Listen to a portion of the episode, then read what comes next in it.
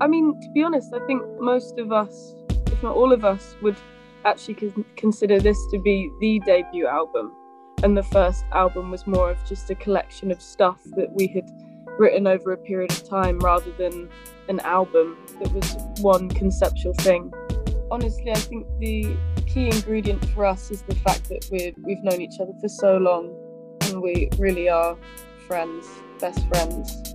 Um, and I mean, we, we've learned it, it didn't happen just overnight, but we've learned over the years because we've been playing together for so long as well. We've been playing together since we were 16, some of us. Often I'll be like, okay, if everyone thinks it's good, then it's probably good. But sometimes there are cases where one person feels really passionately against it. And then that will be another kind of situation where we'll think, okay, well, then we can't do it because everyone has to be there for it. Never ends up in arguments. We really listen to one another and, and trust one another. Um, and it was very much like basic structure came from Luke and Isaac. And then we just like piled in loads of shit. There was a the saxophone, violin, and piano line that happens during the verse was uh, originally like like actually like way better in my opinion but everyone said it sounded too much like queen like uh um don't stop me now. now but it, it actually it, nearly a ripple no but the thing is it wasn't as well though it was like the same rhythm it was like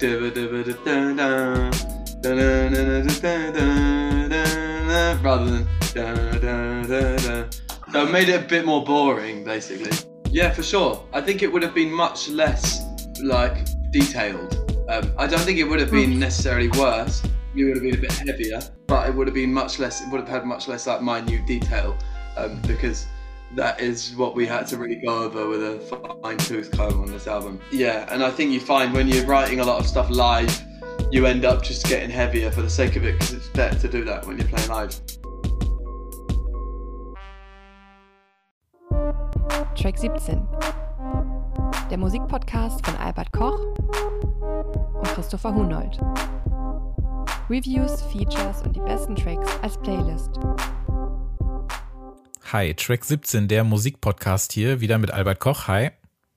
Hallo, Christopher und mir Christopher Honold. Folge 33, die erste im Jahr 2022, mit dem nicht nur von mir sehnsüchtig erwarteten zweiten Album des äh, Post-Punk Ghost Folk Septetts äh, Black Country New Road, dem aus dem Nichts zurückgekehrten Techno-Mysterium Shinichi Atobe, dem neunten Album der DIY Pop Queen Molly Nielsen, dem äh, tierischen Chamber Pop von äh, Terra Nomi Doyle. Und dem melodischen Emo Post-Rock von Death Crash aus London.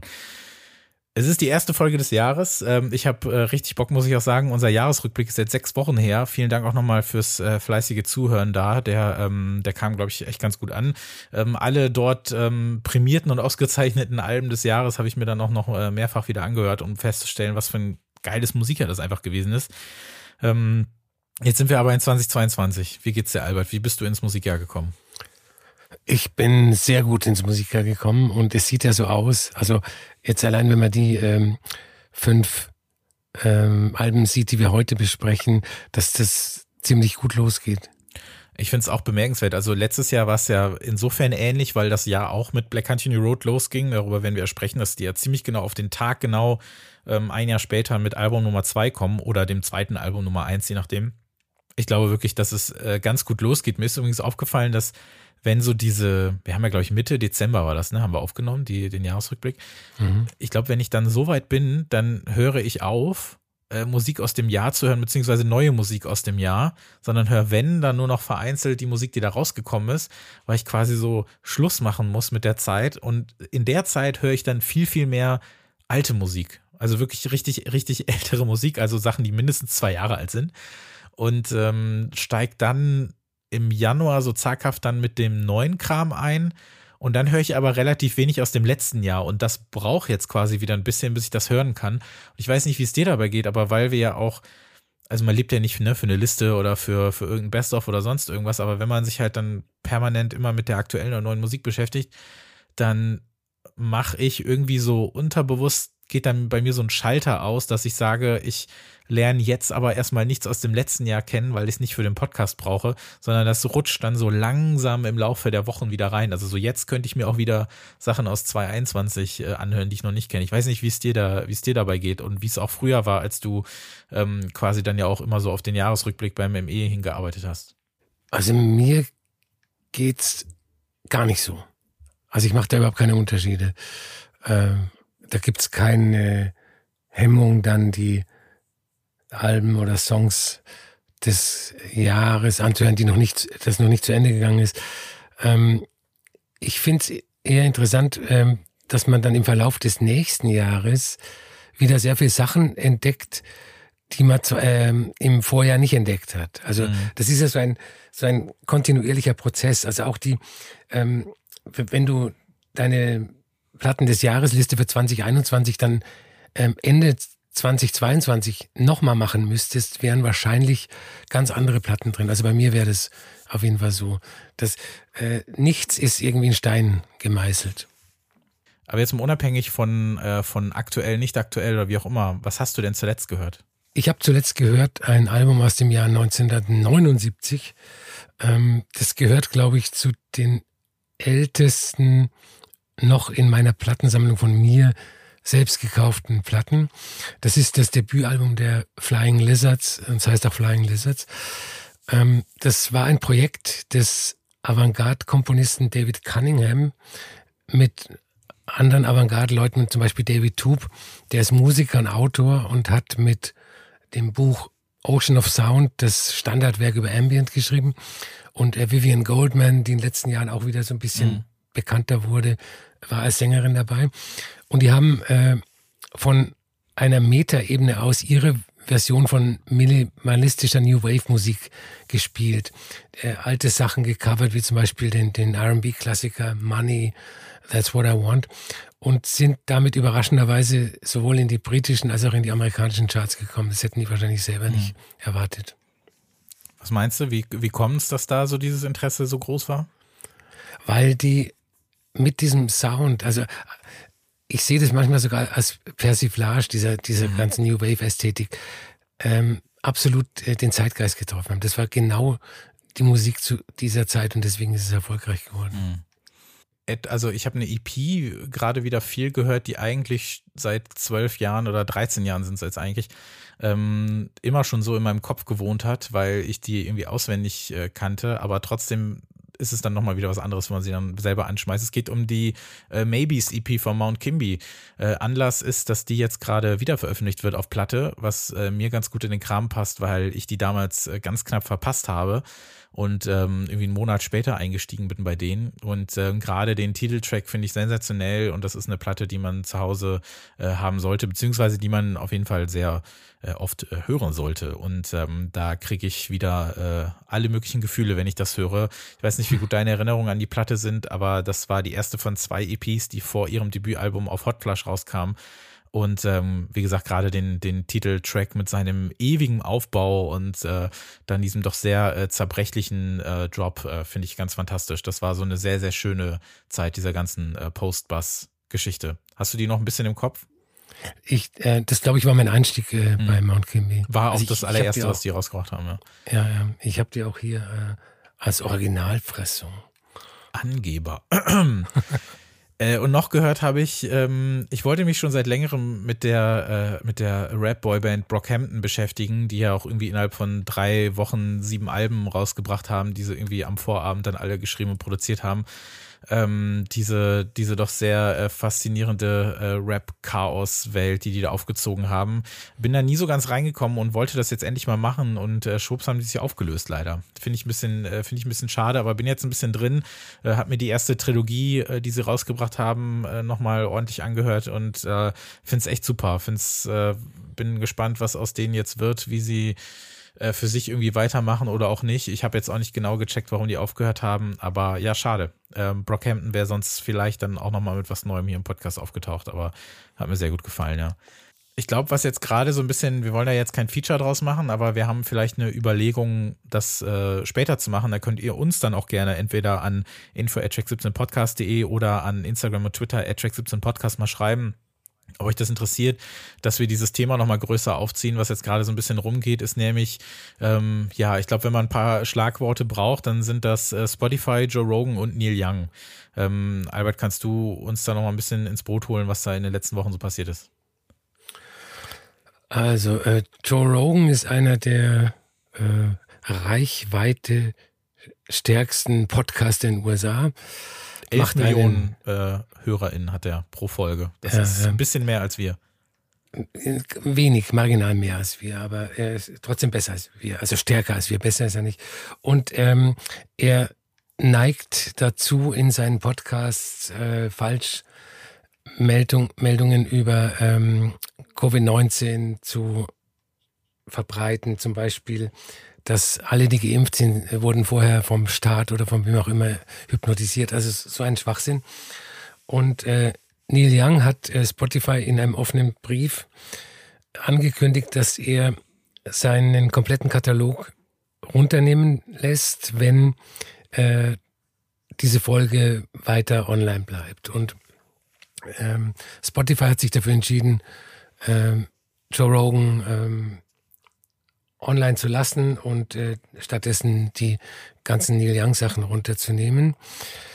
Äh, und später hat der Spotify Chef dann sich dazu geäußert in, in einer Wischiwaschi-Erklärung, ähm, was zur Folge hat, dass jetzt äh, irgendwelche kritischen äh, Podcasts vorher mit einer Meldung versehen werden, was auch total idiotisch ist.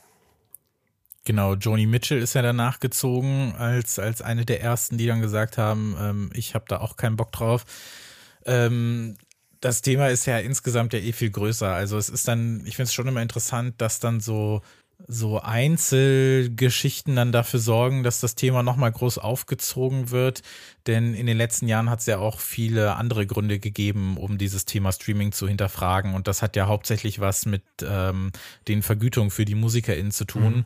und dem, äh, dem Podcast-Fokus auch der Plattform. Äh, Joe Rogan hat ja 100 Millionen Dollar dafür bekommen, dass äh, sein Podcast exklusiv auf Spotify läuft. Den Deal, den gab es, glaube ich, vor zwei Jahren ungefähr oder so vorher äh, wurde der anderweitig veröffentlicht und war auch immer komplett auf YouTube mit Abermillionen von Klicks, äh, hunderte Folgen und äh, viele seiner, seiner ähm, Gäste, die er da hatte, haben ja sehr merkwürdige Meinung vertreten.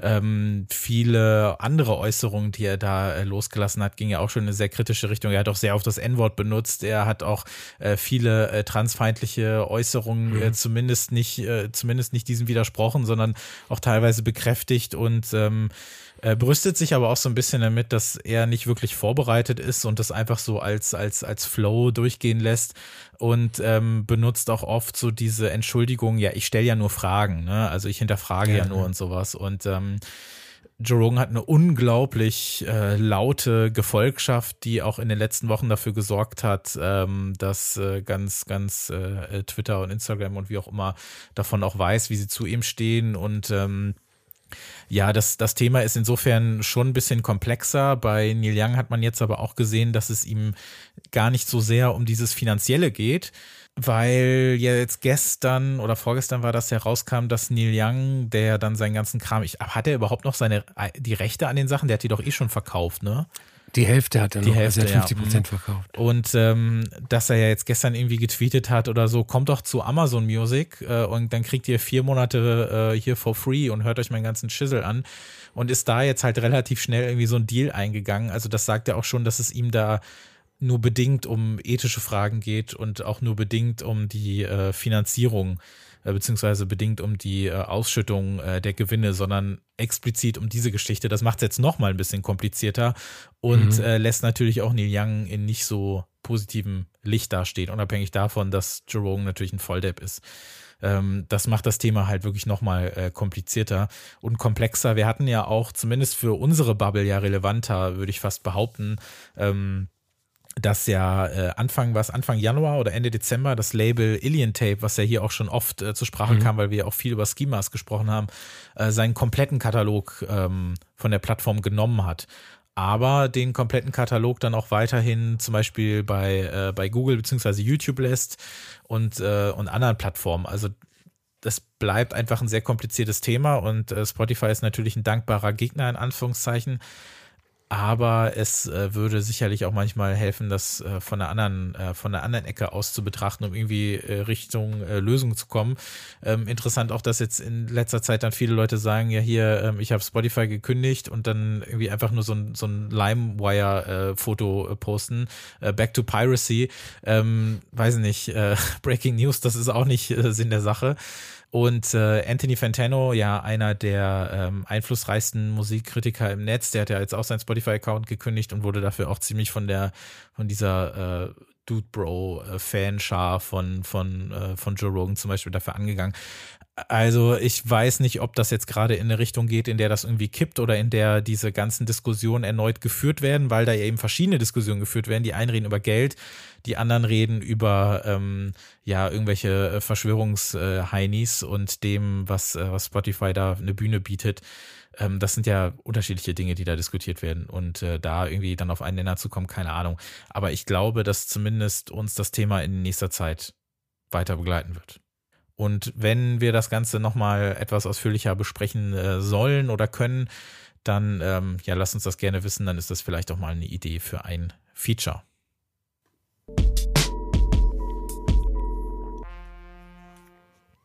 Ein Jahr, ziemlich genau ein Jahr nach äh, For the First Time erscheint ihr, wie Sie sagen, zweites Debütalbum, Ants from Up There ja, ihr letztes äh, in der Form, wie es die Band jetzt seit etwas mehr als drei Jahren gibt. Das hat mich äh, gestern ziemlich umgehauen. Und wir reden natürlich auch gleich über den, den Elefanten im Raum so ein bisschen, der sich da gestern ins, ins Zimmer stellte, nämlich dass äh, Frontmann, Texter, Sänger und Gitarrist Isaac Wood äh, eben einen Tag vor Aufnahme dieser Folge seinen Ausstieg aus der Band Black Continue Road äh, bekannt gegeben hat. Ähm, dazu sprechen wir am Ende dieses Blogs nochmal, aber erstmal soll es jetzt um dieses hervorragende, wunderbare Album einer meiner absoluten äh, Lieblingsbands der letzten Jahre gehen. Ähm, Im Gegensatz zur ja, angsty, eindringlichen Spoken Word, Post-Punk, Klezmer, Extravaganza von For the First Time und den ersten Singles 2019 geht das neue Album des Septets in eine etwas andere Richtung, vor allem in der Art, wie die Musik präsentiert wird.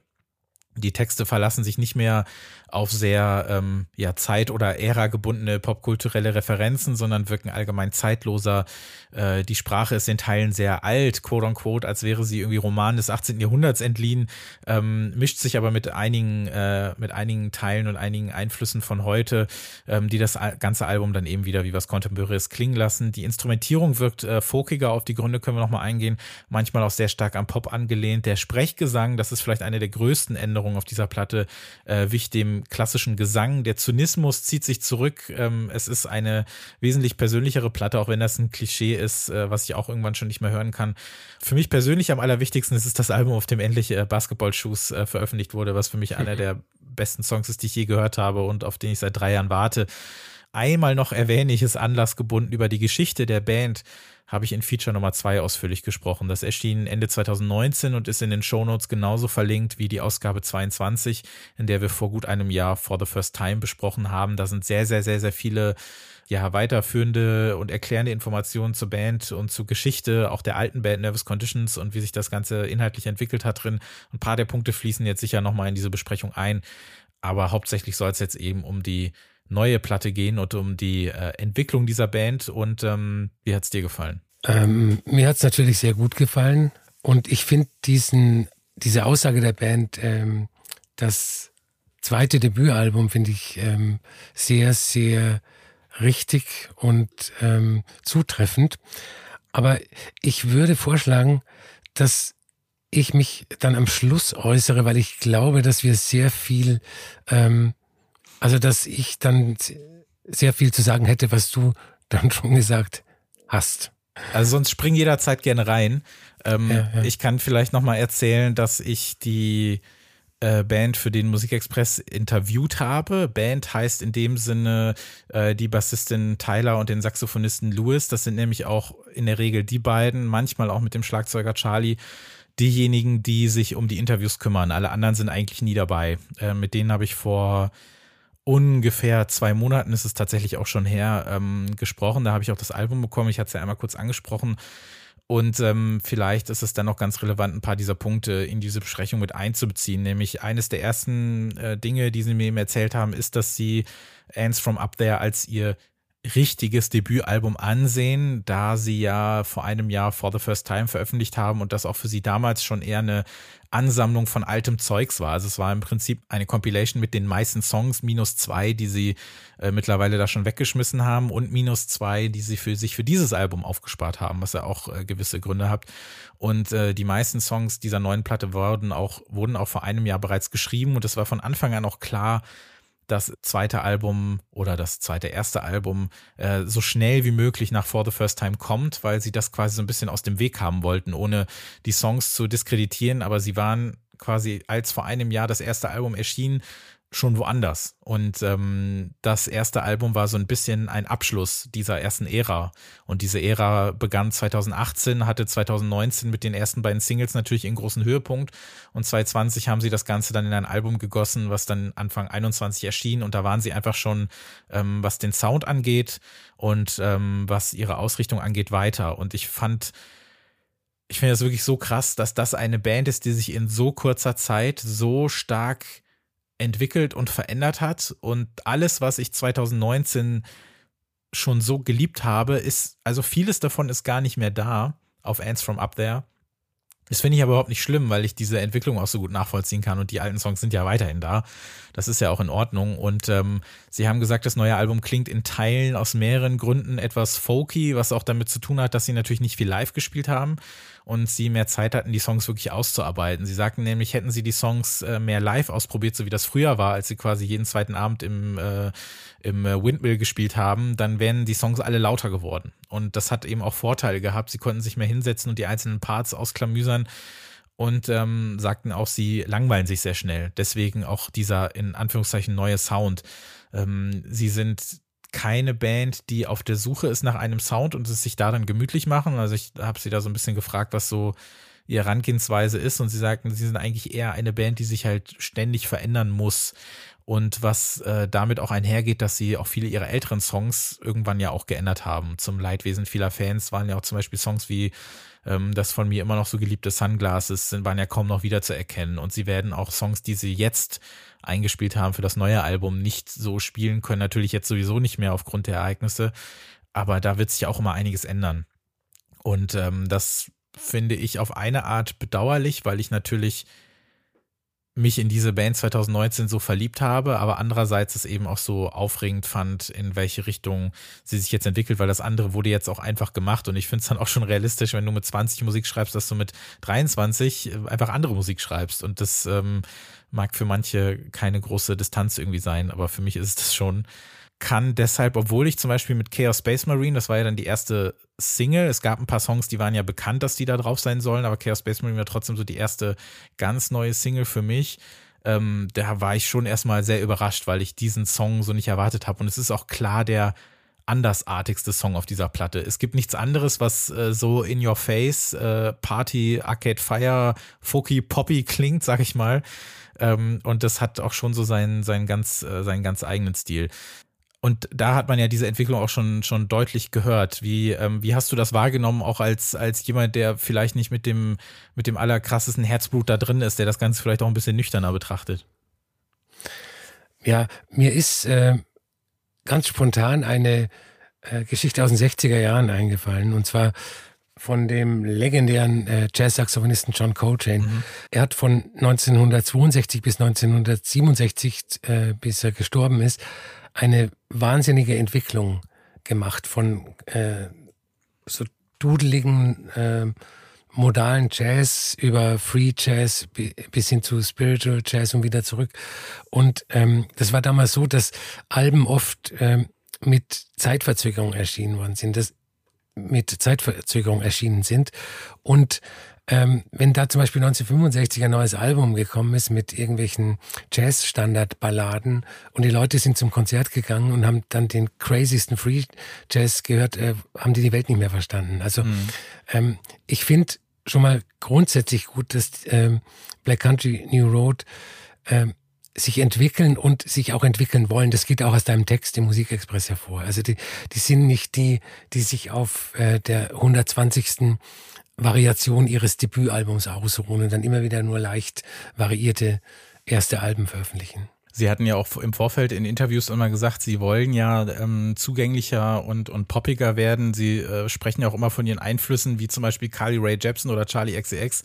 Ähm, so ist es natürlich nicht geworden und äh, Chaos Space Marine ist auch schon eine, schon eine kleine Ausnahme, würde ich sagen, weil es gibt ja immer noch Songs, die sind acht, äh, zehn beziehungsweise 13 Minuten lang. Darüber müssen wir auch gleich noch sprechen wenn man mal so ein bisschen die, äh, die Songs durchgeht, zum Beispiel einer der, der Tracks, den ich schon immer geliebt habe, war Brad Song. Den haben sie auch kurz nach Veröffentlichung des ersten Albums gespielt und äh, war dementsprechend lange im Umlauf, wurde auch bei diesem großartigen Gig in der Elizabeth Hall gespielt, was sie gestreamt haben den finde ich halt unglaublich schön. Also für mich geht es da um so eine bröckelnde Fernbeziehung mit sehr nachvollziehbaren kleinen Motiven und Sätzen, die mich halt von Anfang an sehr getroffen haben.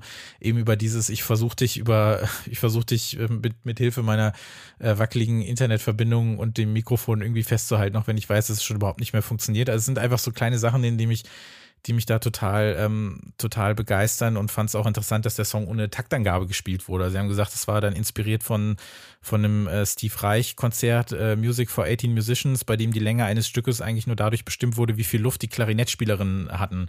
Und so lange ging es dann halt. Und sie haben halt mehr oder weniger mit geschlossenen Augen äh, diesen Song gespielt und sind dann einfach immer zum nächsten übergegangen, ähm, wenn sich es gerade richtig angefühlt hat. Und das hört man dem Song auch so ein bisschen an, aber das mag ich eigentlich, dieses, dieses äh, Unperfekte äh, in dem ganzen Ding.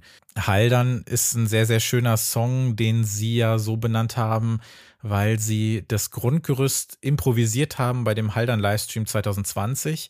Da wären sie ja eigentlich zum ersten Mal beim Haldern aufgetreten. Der Song hieß damals noch For the Evening. Es gab noch ein paar Textfetzen von Isaac und den Rest haben sie sich da zusammen improvisiert und damit sind sie ins Studio gegangen und haben, finde ich, den zweitschönsten Song der ganzen Platte gemacht ja, leider wird das mit dem Haldern ja jetzt überhaupt nichts mehr, auch wenn sie ja auch bei dem Interview gesagt haben, sie wollen es auf jeden Fall versuchen, weil sie da riesen, riesen Bock drauf haben. Marks Theme ist so ein kleines, schönes Instrumental zu Ehren von Louis Onkel, der immer Fan der Band gewesen ist, den man auch am Ende des Tracks ein bisschen hört. Und ähm, ja, Snow Globes ist einer der zwei Songs, die halt von der vom Ende der ersten Ära so ein bisschen übrig geblieben sind. Also es ist ein ewig langer Song mit super langem Intro. Ähm, bei diesem, bei diesem wunderschönen hier Lord of Weather Henry Knows, Snow Globes Don't Shake on Their Own. Das finde ich auch ein großartiger Satz. Da ähm, stürmt äh, Drummer Charlie plötzlich in dieser Version eben äh, völlig über diesen Song, um es so klingen zu lassen. Das haben sie auch im Interview gesagt, als würde parallel ein zweiter Song spielen und dass man sich das, das Schöne da so ein bisschen raussuchen muss, weil eben auch dieses Chaos in dem, ähm, in dem lyrischen Ich herrscht was so ein bisschen ähm, darüber singt, dass man nicht aus seiner Haut kann, über die Ohnmacht, über einen selbst und wie man sich ändert, aber es einfach nicht funktionieren will. Und solche Geschichten, die natürlich auch viel Interpretationsspielraum ähm, lassen. Und äh, ich kann einfach nur immer wieder betonen, äh, dass ich mich sehr auf Basketballschuss gefreut habe, was für mich ähm, ein absolutes Monstrum ist und den sie jetzt seit ein paar Jahren immer wieder live gespielt haben. Vor zwei Jahren war der Song noch so ein, ja, in, in Musik gegossener, feuchter Traum und so sexuell aufgeladene Ode an Charlie XCX. Davon ist jetzt gar nichts mehr übrig. Sie haben auch gesagt, der Song hat damit nichts mehr zu tun, was auch ganz okay ist. Selbst äh, Charlie schreibt sich im Text jetzt ohne ähm, äh, ne, mit E, denn so heißt ja der Drummer der Band. Und über keinen anderen Song haben die auch äh, immer lieber gesprochen. Das ist so ein bisschen das Centerpiece der Platte, auch wenn es am Ende kommt. Und sie sagten auch, es sind so Einzelteile dieses Tracks äh, tauchen äh, über das Album gesehen immer wieder auf. Und ähm, Isaac hat begonnen, diese einzelnen Parts auf Gitarre so ein bisschen zu schreiben. Es war auch immer angedacht, dass dieser 13 Minuten lange Song ähm, diese verschiedenen Phasen durchläuft, in denen er lauter leiser wird, in denen es dann irgendwie noch so einen epischen Bruch gibt, bis dann am Ende wirklich der, der Bandchor anfängt zu singen und alles überdramatisch wird. Und ähm, sie selbst haben dann eben angefangen, ihre Parts dazu einzuspielen und das dann am Ende so entstehen lassen. Und ähm, Kannst du, äh, kannst du die, die Faszination für diesen Song nachvollziehen? Wie hast du den gefunden? Ja, ja, also mein, das ist quasi der, das Highlight des Albums. Eigentlich, wenn man wenn jemand die Band nicht kennt und man ihm die vorstellen wollen würde, dann sollte man ihm äh, diesen Song vorspielen, weil da eigentlich alles drin ist, was Black Country New Road ausmacht dass das jetzt auch quasi der letzte veröffentlichte Song quasi in der Besetzung ist, ist dann natürlich auch ähm, relativ passend, ja. Insgesamt bin ich sehr großer Fan dieses Albums, wenngleich ich bei äh, Nach Chaos Space Marine mich echt da ein bisschen dran gewöhnen musste. Ich wusste aber, welche Songs noch drauf landen werden. Und ähm, erinnere ich mich Und ich erinnere mich auch noch sehr gut an das erste Mal Hören dieser Platte, als ich wirklich das komplette Wohnzimmer verdunkelt habe, mich im Sessel ähm, vor die Anlage gesetzt habe und mir das einfach so gegeben habe und ich wurde komplett überrannt einfach. Also ich wurde komplett überwältigt von dieser Platte und das, ähm, das schafft sie immer noch und das wird sie jetzt auch zum Release schaffen. Da bin ich einfach wirklich, wirklich, wirklich äh, begeistert. Ich kann es nicht anders sagen. Auch von der Entwicklung von Isaac Wood eben als Songwriter. Ich hatte es vielleicht schon mal kurz erwähnt, dass er ähm, diese popkulturellen Referenzen so ein bisschen hinter sich gelassen hat, zum großen Teil. Also Billie Eilish wird irgendwie drei, vier Mal auf der Platte erwähnt und auch manche Sachen verorten das Ganze im Hier und Jetzt. Ich finde aber wirklich bemerkenswert, dass er so eine reflektierte Art hat, mit seiner Entwicklung als Songwriter umzugehen, weil er in den Lyrics meiner Meinung nach auf so einer ähm, zweiten bis dritten Ebene auch oft entweder mit sich selbst oder über sich selbst und dem Publikum spricht. Er adressiert sich selbst auch immer wieder und ähm, ohne dabei aber die, die Story ähm, der Songs irgendwie ja in den Hintergrund drängen zu lassen oder sowas. Also das hatte er schon auf dem ersten Album, als er einige Texte umgeändert hat, um zu beschreiben, was seine Entwicklung war, weil er sagte, ich will diese Songs nicht mehr veröffentlichen, wenn oder auch nicht mehr spielen, wenn sie sich nicht ändern, wenn die Texte sich nicht ändern. Deswegen gibt's auch Songs wie, wie Kendall Jenner zum Beispiel nicht mehr und all solche Geschichten, wo er dann doch auch sehr, sehr drastisch über manche Themen geschrieben hat. Und Basketball-Shoes habe ich auch immer gedacht, das will, kann so nicht bleiben. Das wird so nicht bleiben, wurde es auch nicht, aber es ist völlig okay. Und ich finde diesen, diesen Schritt, so Songs zu schreiben, dass sie zum einen universeller klingen, aber zum einen auch dieses wahnsinnig persönliche und diese Auseinandersetzung mit sich selbst als Songwriter haben, das kenne ich bei keiner anderen Band oder bei keinem anderen Künstler oder Künstlerin in der Form. Dass man da wirklich ähm, sich selbst ein bisschen therapiert in den eigenen Songs und äh, das äh, hinterfragt, wie man gesehen, wie man gehört wird und wie man selber arbeitet. Das finde ich schon bemerkenswert. Also das kenne ich so nicht.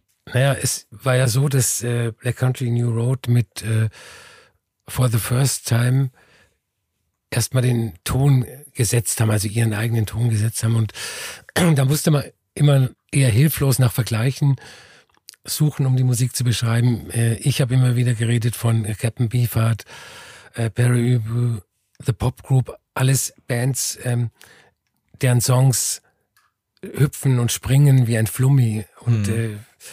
äh, ähm, jetzt kann man sich eigentlich die Band-externen Vergleiche sparen, weil ähm, die, diese Outsider-Musik jetzt an sich selbst gemessen werden darf. Und ähm, dieser ADHS Postpunk Jazz, wie ich es nennen äh, will, mhm. vom ersten Album äh, hat sich natürlich geändert, das hast du ja auch schon angesprochen. Und ähm, es ist immer noch crazy Music, aber das Chaos ist ein bisschen strukturierter. Das mit dem Gesang hast, hast du angesprochen. Ähm, was mir aufgefallen ist, wir haben uns letztes Jahr über das zweite Album von Spelling unterhalten, The Turning ja. Wheel. Und da fiel öfters der Begriff Disney Musical. Natürlich vollkommen zu Recht. Und ähm, ich sehe in manchen Songs auf äh, Ants from Up There auch musicalhafte Züge. Mhm. Also von, von der Struktur her und, und, und auch vom, vom Gesang her. Aber zum Glück natürlich kein ähm, Cats Musical, sondern eher ein Postpunk Musical. Ähm, was ich vorhin auch schon äh, angesprochen habe, ist, äh, das Spielen mit den Erwartungen bleibt weiterhin, egal wie, wie, wie sie ihren Sound ändern. Du, du weißt nicht, wie, wie ein Song weitergeht, der als äh, Ballade zur akustischen Gitarre begon, begonnen hat. Die Möglichkeiten sind halt einfach grenzenlos und äh, drei Songs in einem spielen zu können. Und alles ist natürlich wieder so unrock wie möglich. Ähm, und auffallend ist, hast du auch schon gesagt, der, der folkige oder eher freak-folkige Einschlag bei den meisten Songs. Und ähm, ich finde spannend, wie es weitergeht mit, mit der Band. Ähm, ich bin mir sicher, dass wir uns irgendwann mal an die Musik gewöhnt haben werden. Ähm, und wahrscheinlich wird auch irgendwann später mal der Überraschungseffekt nachlassen. Aber äh, Black Country New Road werden wahrscheinlich immer eine Band bleiben, die immer versuchen wird, was Neues zu machen, ja. Äh, egal ob es ihnen gelingen wird oder nicht. Und damit kommen wir ja jetzt in das alles überstrahlende Thema des gestrigen Tages, ähm, wenn es auch darum geht, wie die Zukunft der Band aussieht, aber die Gegenwart Für Isaac Wood heißt er erstmal, er hat die Band verlassen. Einen Tag vor Aufnahme dieser Folge gab es eine Ankündigung seitens der Band mit einem kurzen Text von ihm und der Band. Es gehe ihm sehr schlecht. Er konnte trotz der vielen schönen Momente, die er beim Musizieren mit seinen Freundinnen hatte, einfach nicht mehr weitermachen und muss die Band äh, sofort verlassen. Und ich habe allergrößten Respekt vor dieser Entscheidung, vier Tage vor Release der Platte, zu diesem Zeitpunkt mit dieser Endgültigkeit. Niemand trifft eine solche Entscheidung einfach mal eben so. Und das Allerwichtigste ist so oder so für ihn gesund zu werden, ist Hilfe zu bekommen und diese Gefühle so gut es geht in den Griff zu bekommen. Wir haben keine Ahnung, was es bedeutet, dieses Leben zu führen. Wir haben keine Ahnung, was es bedeutet, diesem Druck ausgesetzt zu sein, sein Leben und seine Texte und seine Unsicherheit mit so vielen Fremden zu teilen, die parasozialen Zusammenhänge, die ja Unsicherheiten und und und. Also er hat auch fast nie Interviews gegeben, die Texte immer wieder hinterfragt und geändert und war immer sehr vorsichtig in diesen Dingen. Und äh, viele MusikerInnen gehen eben trotzdem auf die Bühne. Ne? Äh, viele bereuen es vielleicht, viele wollen damit nicht umgehen, können damit nicht umgehen. Und in den letzten Jahrzehnten haben wir ja gesehen, wie das aussehen kann. Und das ist, ist, das ist halt alles nicht wert. Und auch wenn das hier Gründe sind, die ich nur erahne und selbstredend nicht kenne, ist es halt alles unwichtig, weil zu 100 Prozent geht es einfach um die Gesundheit und um nichts mehr. Wenngleich ich mich vielen Leuten anschließe, die seit gestern ja nicht nur Besserungswünsche formulieren, sondern auch einfach sehr traurig sind, dass das passiert ist. Ne? Also ich konnte mir auch nicht helfen. Ne? Ich dachte zum Beispiel an das Konzert in Köln im Herbst, was jetzt noch stattgefunden hat, bevor eben alle anderen gecancelt wurden aus, ähm, wie es ja hieß, gesundheitlichen Gründen, ne? was auch immer das dann heißt. Und äh, ja, einfach, dass das jetzt nochmal ging, nachdem ähm, die Konzerte eben so oft verschoben wurden und das nicht geklappt hat und das jetzt noch irgendwie ja einmal schaffen zu können. Ne? Und dann natürlich allgemein auch an die letzten drei Jahre, die ich mit der Band verbracht habe und eben was mir Woods Arbeit im Speziellen eben gegeben und bedeutet hat und wofür ich einfach sehr dankbar bin. Ähm, es gab ja auch schon mal einen Wechsel in der Band. Ne? Der erste Sänger musste aber gehen, weil er halt ein übergriffiges Arschloch war. Das ist natürlich überhaupt nicht zu vergleichen. Künstlerisch hat sich dann sehr viel verändert und das muss es jetzt zwangsweise ja irgendwie auch. Da Wood diese Band ja trotz all des Zusammenspiels und der Banddemokratie, er war halt eben Kopf und, und Stimme äh, der Band seit ihrer neuen Zusammensetzung. Und wie immer das eben auch in Zukunft aussehen wird, instrumentale Musik, neues Mitglied, wechselnde Stimmen, alle sechs übernehmen Vocals, wie auch immer. In meinem Interview sagte Louis ja auch, der Vertrag sei jetzt durch, es wird nicht so schnell weitergehen. Sie wollen was mit einem Orchester machen oder einem Soundtrack etc. Mal sehen, mal hören, egal. Ne? Wichtig bleibt eben, dass Wood die Chance hat, von all diesem entfernt gesund zu werden, ähm, gerade jetzt auch im Hinblick auf den Albumrelease am Freitag. Das ist einfach das aller, aller, aller, aller Wichtigste und das Einzige, was wirklich zählt. Ja, also ich habe erst auch erstmal sehr großen Respekt, ähm, vor allem äh, wie es kommuniziert wurde. Es ist, ist nicht um den heißen Brei geredet worden. Er hat äh, die Dinge beim Namen genannt. Und ähm, ich muss sagen, mich wundert es nicht, weil ähm, auch in meinem Umfeld kenne ich so viele Menschen, die in irgendeiner Form Mental Health Probleme ja. haben wenn man die Gesellschaft als Gesamtes sieht, ähm, dass das natürlich auch vor Bands nicht halt, machen, halt macht. Und vielleicht sogar noch viel schlimmer ist, weil die ja trotz allem äh, einem oft viel größerem Stress ausgesetzt sind als, als wir. Ja, und das, wie gesagt, für ihn ist es bedauerlich. Äh, ich wünsche ihm alles Gute. Und wie es mit der Band weitergeht, das ist natürlich jetzt eine, eine spannende Frage. Also es kann besser werden und es kann schlechter werden. Also oft ist es ja bei äh, dramatischen Besetzungswechseln, ich nenne mal den Namen Blockparty, ist es ja nicht unbedingt besser geworden. Ähm, aber ich weiß nicht, ähm, es wird ja viel geredet über die über dieses ähm, demokratische demokratische System bei Black Country New Road, ähm, dass ich trotz der Tatsache, dass er der, der Hauptsongwriter ja. war, ähm, dass die anderen so viel ähm, Input gehabt haben, ja. dass die Lücke vielleicht zu füllen ist. Aber das ist eigentlich alles äh, nur Spekulation.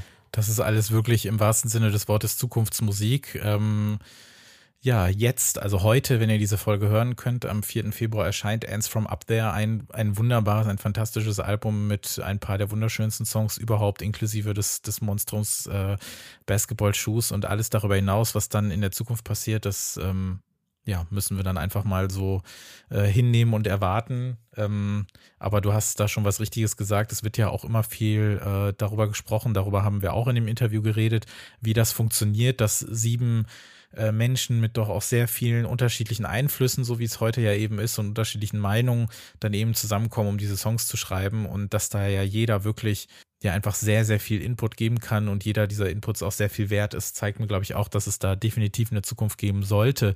Ähm, Chaos Space Marine, um den Song noch einmal anzubringen, ähm, der wurde ja auch so ein bisschen damit beworben, dass jede Idee, die sie für diesen Song hatten, auch umgesetzt wurde. Und äh, Louis, der Saxophonist, hat das äh, Hilarious Mismatch genannt. Also sie hatten irgendwie eine, eine kleine Grundidee, die ihrer Meinung nach auch erst zu sehr nach Queen klang. Und äh, dann hat, haben sie einfach gesagt, wir nehmen jetzt einfach jede Idee, die wir haben, auch wenn sie nur immer ein Witz gewesen ist, hat aber immer den Daumen nach oben bekommen und probieren das mal und haben sich daraus dann eben diesen Song gebaut. So klingt er auch ein bisschen, aber eben das ist, glaube ich, auch dieses Vertrauen, was die, was die Band untereinander hat und was sie immer wieder sagen und worauf sie sich auch beziehen, dass das für die Zukunft dann auch sicher relevant bleiben wird, wie auch immer das wird. Aber es ist schon, es ist schon ziemlich scheiße alles, muss ich sagen, jetzt mit der Situation, auch weil einem das natürlich ja extrem leid tut und extrem beschäftigt, weil man ja trotzdem, das ist eben die, das sind immer diese gefährlichen, so parasozialen äh, Geschichten, ne? dass man natürlich meint, so viel über eine Person zu wissen, über die Arbeit, hm. die sie veröffentlicht, ja, dass man da natürlich dann das Gefühl hat, man wüsste ungefähr, was los ist, aber es ist natürlich sehr gefährlich.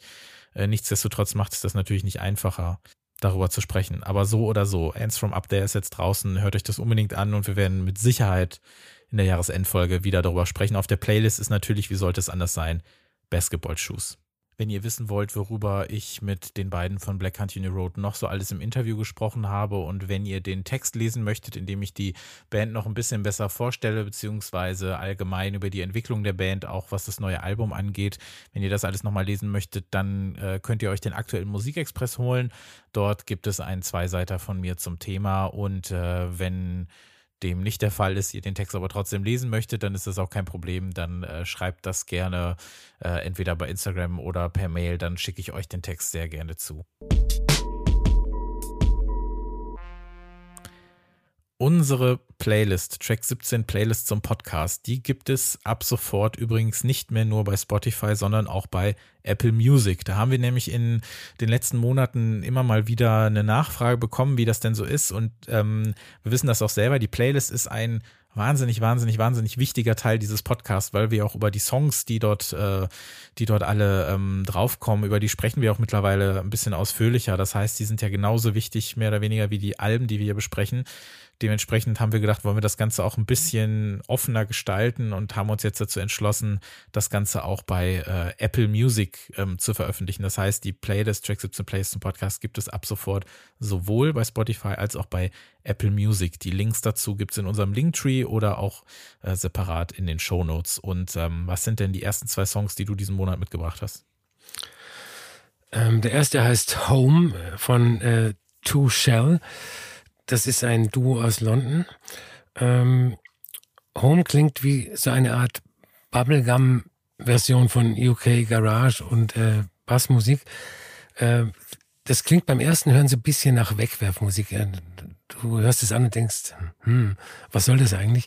Aber äh, wenn man den Song zwei, dreimal hört, dann äh, äh, checkt's man und er wird ein ziemlicher Hit. Äh, dann habe ich äh, den Track Tantrum von Kreidler. Kreidler, das sind ja die Post-Rock, Elektronika, Avantgarde, Pioniere aus Düsseldorf. Die machen seit fast 30 Jahren konstant gute Musik und äh, gerade ist ein neues Album erschienen, das heißt Spells and Dupes. Und das ist wieder einmal sehr gut geworden. Ich habe den äh, ersten Track Tantrum ausgewählt. Ähm, das ist so eine Art äh, Post-Rock-Dub-Techno. Ich habe jetzt das Jahr 2021 endgültig für beendet erklärt, denn ähm, wirklich Minuten nach unserem Redaktionsschluss, möchte ich dramatisch behaupten, äh, gab es noch ein Album auf Studio Bahnhus, was natürlich jetzt wieder keine so mitgekriegt hat, weil es halt einfach Mitte Dezember veröffentlicht wurde. Ich weiß nicht, warum man das macht, gerade bei sowas Tollem. Und zwar geht es um das äh, schwedische Popduo Cielen.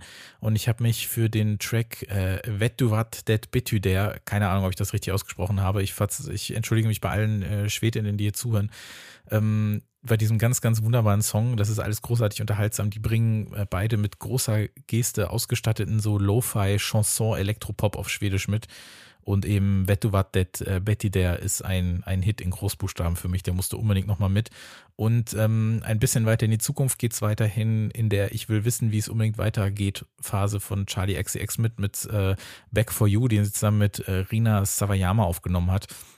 Es hat so ein, so ein punchy Garage Beat und äh, ja, Back for You, äh, der neue Song der Britin kommt mit auf die Playlist, weil ich irgendwie Bock habe, im Album zu hören, was, äh, was genau so klingt und was dieses ganze Hyper-Pop-Ding in die nächste, äh, in die nächste Runde schiebt.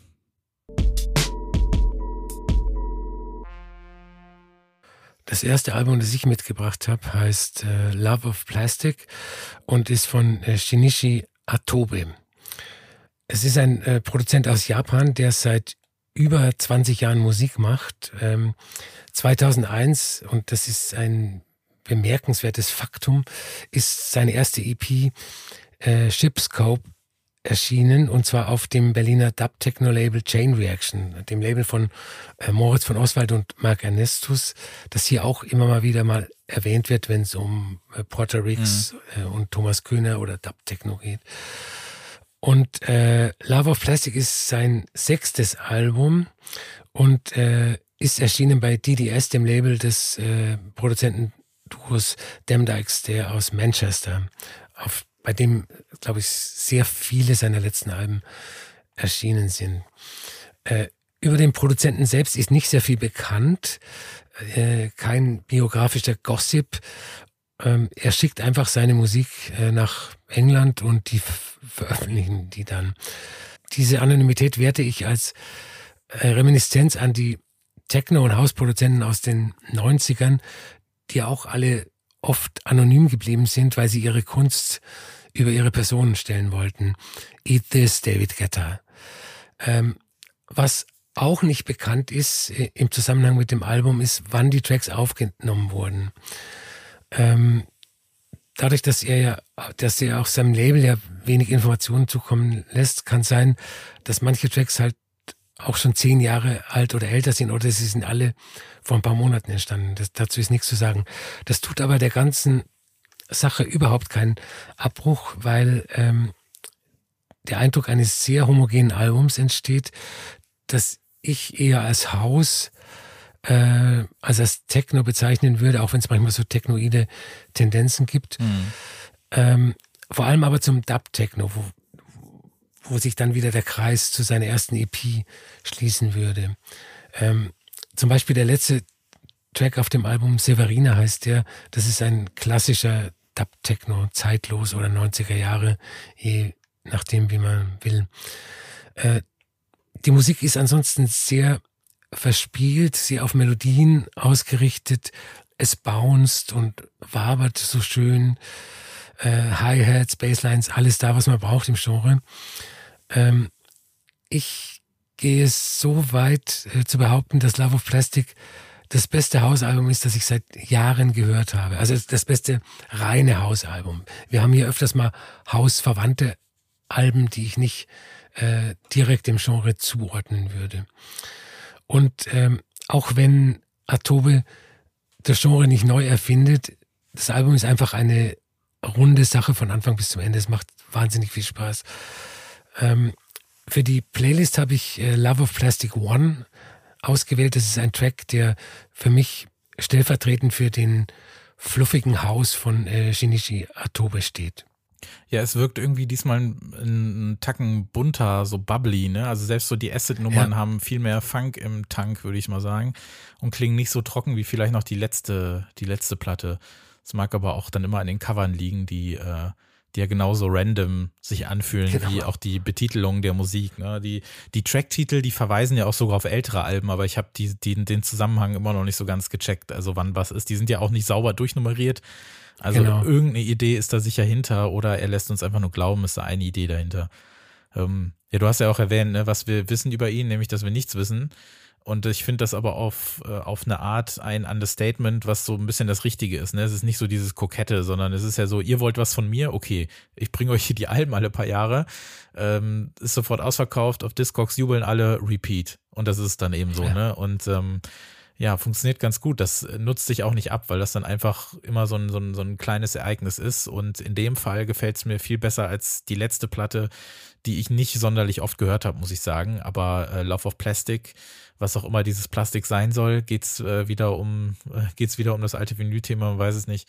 Ähm, nee, finde ich, finde ich wesentlich stärker und ähm, hat auch diesen, diese gewisse Abwechslung, die ich dann auch äh, gut gebrauchen kann, die jetzt so zwischen, zwischen Detroit, zwischen diesen Elektro-Dingern und diesem Dubbing-Acid-Sound, ähm, aber alles eben mit diesem etwas bunteren äh, Satz darunter. Das gefällt mir wirklich sehr, sehr gut. Also es wäre auch eine Platte, die, die hätte ich sonst auf jeden Fall auch mitgebracht, ja.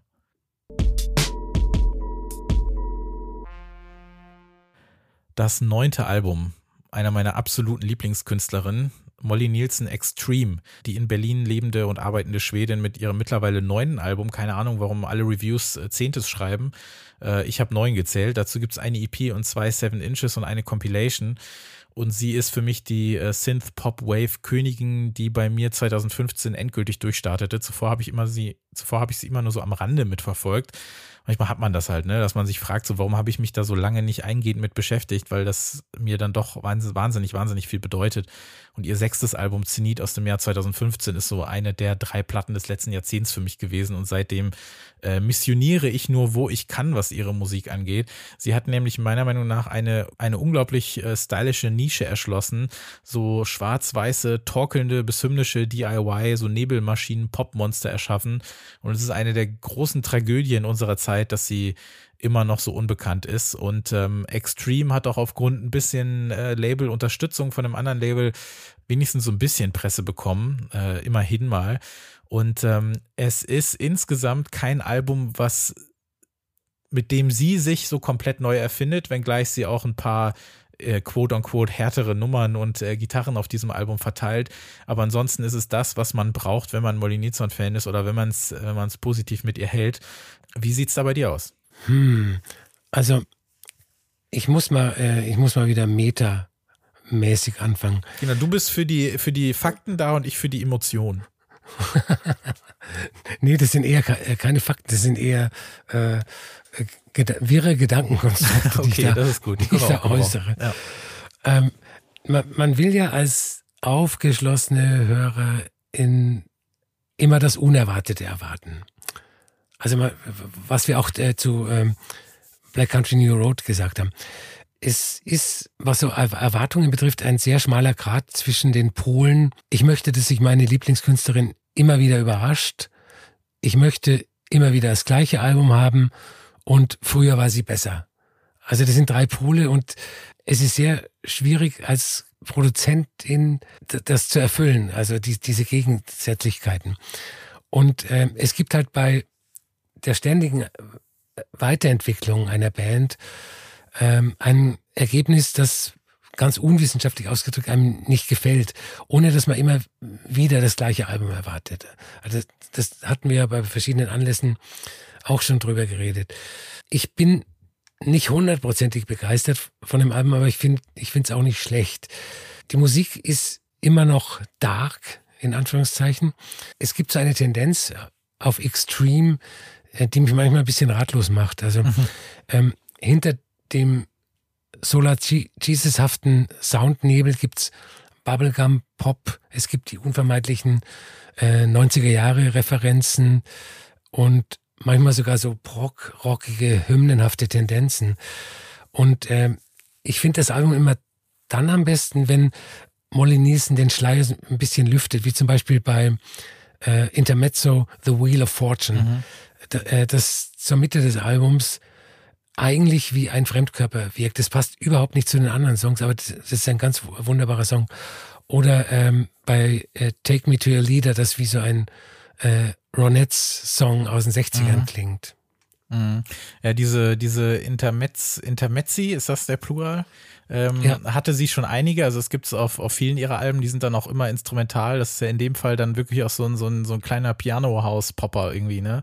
Und ähm, ja, da sind eben ich fand den Kontrast jetzt ganz interessant, dass sie zum einen so ein bisschen sich zum Motto genommen hat, so jetzt fighting back this time, weil sie hatte auch schon sehr so, ähm, ja, so äh, Kapitulationslyrics hatte sie auch schon mal am Start und jetzt heißt es so, nee, wir bekämpfen jetzt die Galaxie, deshalb dann auch diese Metal-Gitarren, Double-Kick-Drums und sonst was alles und ähm, zum Beispiel eben im, im Intro äh, in Absolute Power, ne? Get ready for the fight of the century, everyone's invited und so weiter und so fort. Und gleichzeitig ähm, rammt sie aber auch bei den, bei den cheesy Pop-Nummern das so ab. Und da muss ich jetzt, auch wenn das inhaltlich überhaupt nicht zusammenpasst, aber an Black Midis letztes Album denken, die zum einen die, diese cheesy Balladen auf 100 gedreht mhm. haben, aber auch dann die harten Songs auf 100 gedreht haben. Und ich finde hier, dass sie eben ähm, Songs hat, wie zum Beispiel äh, Obnoxiously Talented, das so einer dieser überkandidelten Fun-Rave over the top 90s Songs ist, ne? So, so Trance-Rave-Pop oder sowas äh, sowas hat sie auch immer mal wieder gehabt, aber so extrem fast noch gar nicht. Und dann eben aber auch so Songs wie Absolute Power. Ähm, und dann gleichzeitig aber auch sowas wie, wie Fearless Like a Child, was so mit so, ja, so, so, so ganz äh, sanfter, so tropical, so Wii-Menümusik irgendwie ankommt und sich dabei eine pinke Sonnenbrille aufsetzen alles. Also das, das hat dann insofern schon eine gewisse Abwechslung, aber sie sagte auch, dass sie das Album innerhalb von anderthalb Jahren hat sie die Songs geschrieben, weil sie auch zwischendurch Pause gemacht hat. Es gab noch nie so lange Pause übrigens zwischen den Platten. Äh, Ende 2018 erschien die letzte. Es gab am, gerade am Anfang ihrer Phase übrigens eine Karriere, äh, am Anfang ihrer Karriere eine Phase, da hat sie zwischen 2008 und 2011 jedes Jahr ein Album rausgebracht. Also es hat dann immer so zehn, elf Monate nur gedauert. Und dann wurden es so zwei Jahre und dann nochmal drei und jetzt waren es dann einmal äh, dreieinhalb ungefähr. Ähm, ja, das könnte vielleicht daran liegen, dass, dass sich das dann nicht so einheitlich anhört. Wobei ich halt schon einfach finde, weil du auch dieses Thema Erwartung und Überraschung angesprochen hast, ich glaube nicht, dass Extreme ein Album ist, was jemandem ähm, Molly Nilsson so näher bringt, ungefähr, dass man sagt, so, das ist es. Äh, einsteigen würde ich unbedingt mit Zenit. Das Album heißt auch ganz passend so. Das ist ihr bestes Album und das ähm, ist, ist es einfach nur absolut wunderschön. Genauso wie bei ähm, Kids Today. Das ist auch einer dieser bekannten Molly Nilsson-Songs, wenn man so möchte. Diese wackelnden Drum-Sounds, dieses kleine Synth-Solo, was sie da sogar ankündigt in dem Song, was aber dann irgendwie kaum hörbar ist oder so. Ja, also es wäre es wäre auf jeden Fall falsch zu sagen, hier würde jetzt so die die Heavy äh, Molly Nilsson Phase beginnen, weil es einfach diesen diesen starken cheesy 90s Rave Pop weiterhin gibt und auch diese Bubblegum Einflüsse. Also ich finde, man kann da sowohl Goldie als auch Roxette drin hören und welches Album kann das schon von sich behaupten, oder? Also ich habe beschlossen, da auf jeden Fall dran zu bleiben und ich hatte ja in einer der letzten Ausgaben angekündigt, dass ich mich noch einmal mit All the Time, dem dritten Album von Jesse Lanza, mhm. beschäftigen werde. Und ich habe das mittlerweile getan und ich finde das Album ganz großartig. Es ist halt auch manchmal so, dass einem Musik ähm, auf dem falschen Ohr erwischt. Ja. Also irgendwas einmal anzuhören und sagen, das ist der Wahnsinn oder das ist scheiße, das äh, funktioniert so nicht. Genau, und ähm, in dem Fall kann ich dann noch eine Playlist empfehlen, die ich gemacht habe, als ihre Musik ähm, erstmals beim Streaming verfügbar war. Es gab lange Zeit nur ihr erstes Album, weil sie eine große äh, Gegnerin von, äh, von Dingen wie, wie Streaming gewesen ist und das dann auch eher so halbherzig dann zugestimmt hat, dass es den Rest der, äh, der Musik jetzt auch gibt. Das ist, glaube ich, so zweieinhalb, drei Jahre her und dann habe ich eine Playlist gemacht äh, mit den 40 besten Songs von ihr. Ähm, und äh, die verlinke ich auch gerne in den Show Notes. Da sind dann jetzt auch Songs mit eingebaut des neuen Albums und ähm, vielleicht ist das ja für dich so ein kleiner Einstieg. Die habe ich nämlich so nach Flow sortiert, nicht unbedingt nach, mhm. also das sind schon die besten Songs meiner Meinung nach, aber so, dass sie am Stück ganz wunderbar zusammenpassen und ähm, äh, da kannst du sehr gerne reinhören, da könnt ihr auch sehr gerne reinhören, die ist verlinkt. Und äh, wenn ihr aber mit einem Album anfangen wollt, dann rate ich auf jeden Fall zu Zenit aus dem Jahr 2015. Das ist äh, klar ihr bestes Album vor ihrem Debüt. These Things Take Time, ähm, was ich jetzt auch endlich hier auf, auf Platte stehen habe. Ganz, ganz wunderbar. Und dazu ja noch erwähnt, sie hat ja äh, Anfang letzten Jahres, nachdem ähm, John Maus, der ja ihren ähm, Hey Moon Song äh, gecovert hat, in Anführungszeichen, hat er eigentlich fast nur drüber gesungen, ähm, nachdem er da ähm, beim Kapitolsturm irgendwie mitzusehen war, hat sie sich den Song auch wieder ein bisschen so zurückgeholt. und den ja nochmal als 7-Inch rausgebracht, um dann ähm, alle Einnahmen dadurch an Black Lives Matter zu spenden. Also das könnt ihr, glaube ich, auch immer noch machen und äh, da bezahlen, was ihr wollt. Das ist vielleicht auch eine ganz clevere Idee.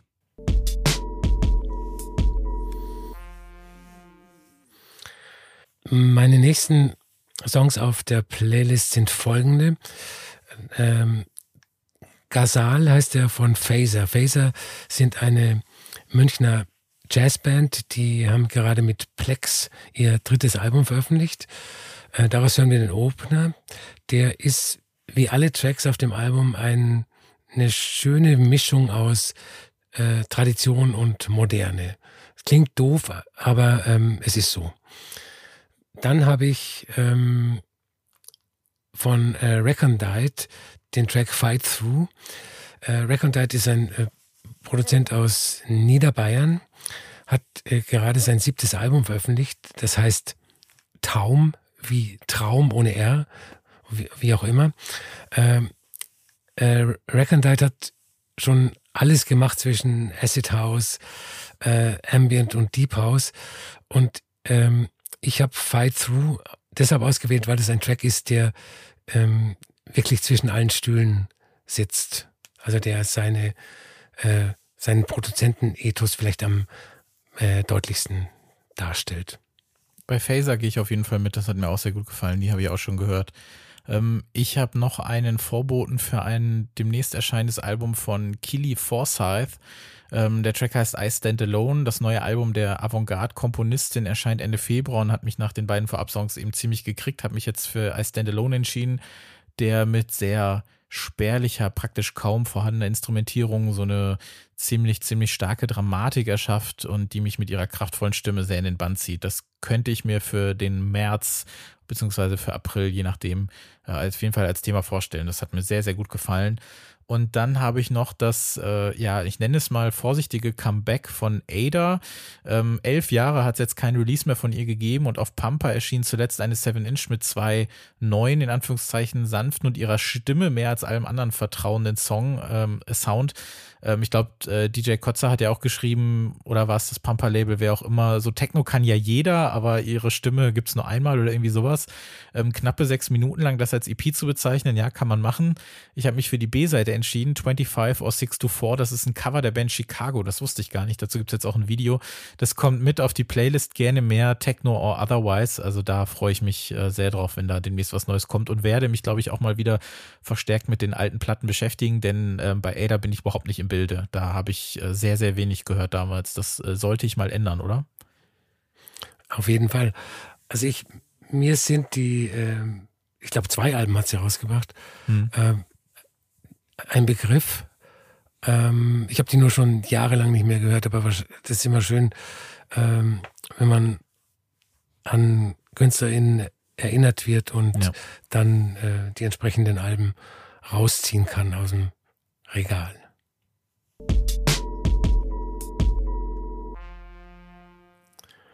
Das nächste Album, das ich mitgebracht habe, eigentlich habe ich es gar nicht mitgebracht, weil ich ähm, besitze es nicht äh, physisch, sondern nur digital, aber das soll jetzt mal keine Rolle spielen.